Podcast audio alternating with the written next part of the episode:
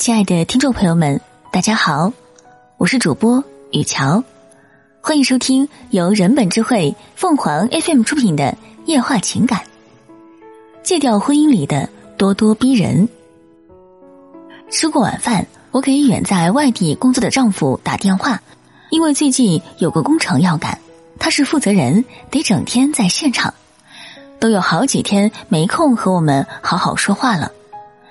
电话很快被接通，我问他：“你是不是又在加班？”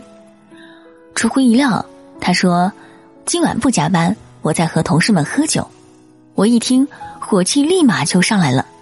平日里天天加班，好不容易有时间了，也不找我们说说话，反倒和同事们喝起酒来，像话吗？这样想着，我恨不得立刻把他大骂一顿，然后把电话挂了，再和他冷战十天半夜。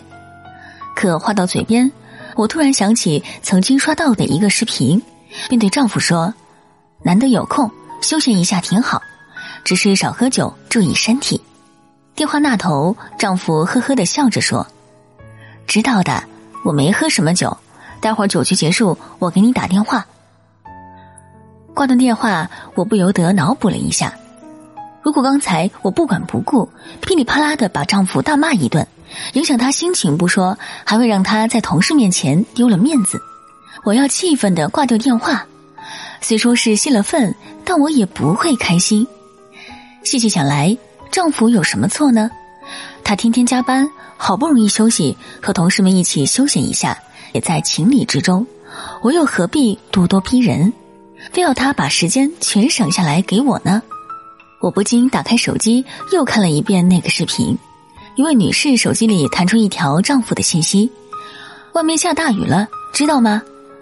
她迅速打字：“我又不瞎。”打完字，她惊觉自己是从何时开始变得如此咄咄逼人，于是她删掉信息，重新回过去。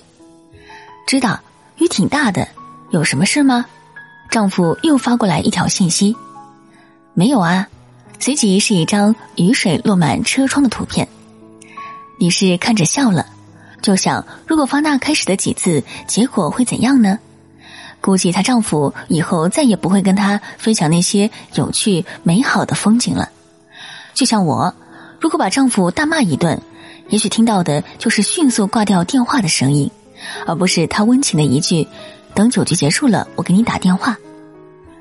回想以往，曾有多少次我们这样心怀美好的去交流。却因为语气、因为态度而让结果瞬间不同，是不爱了吗？不是，是不想念吗？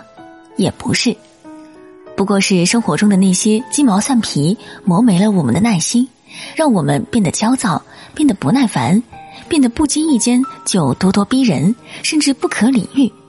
戒掉婚姻里的咄咄逼人，学会冷静和耐心的交流。用体贴和温柔去包容，让心从爱出发，也让婚姻在岁月流长中散发出它独有的魅力。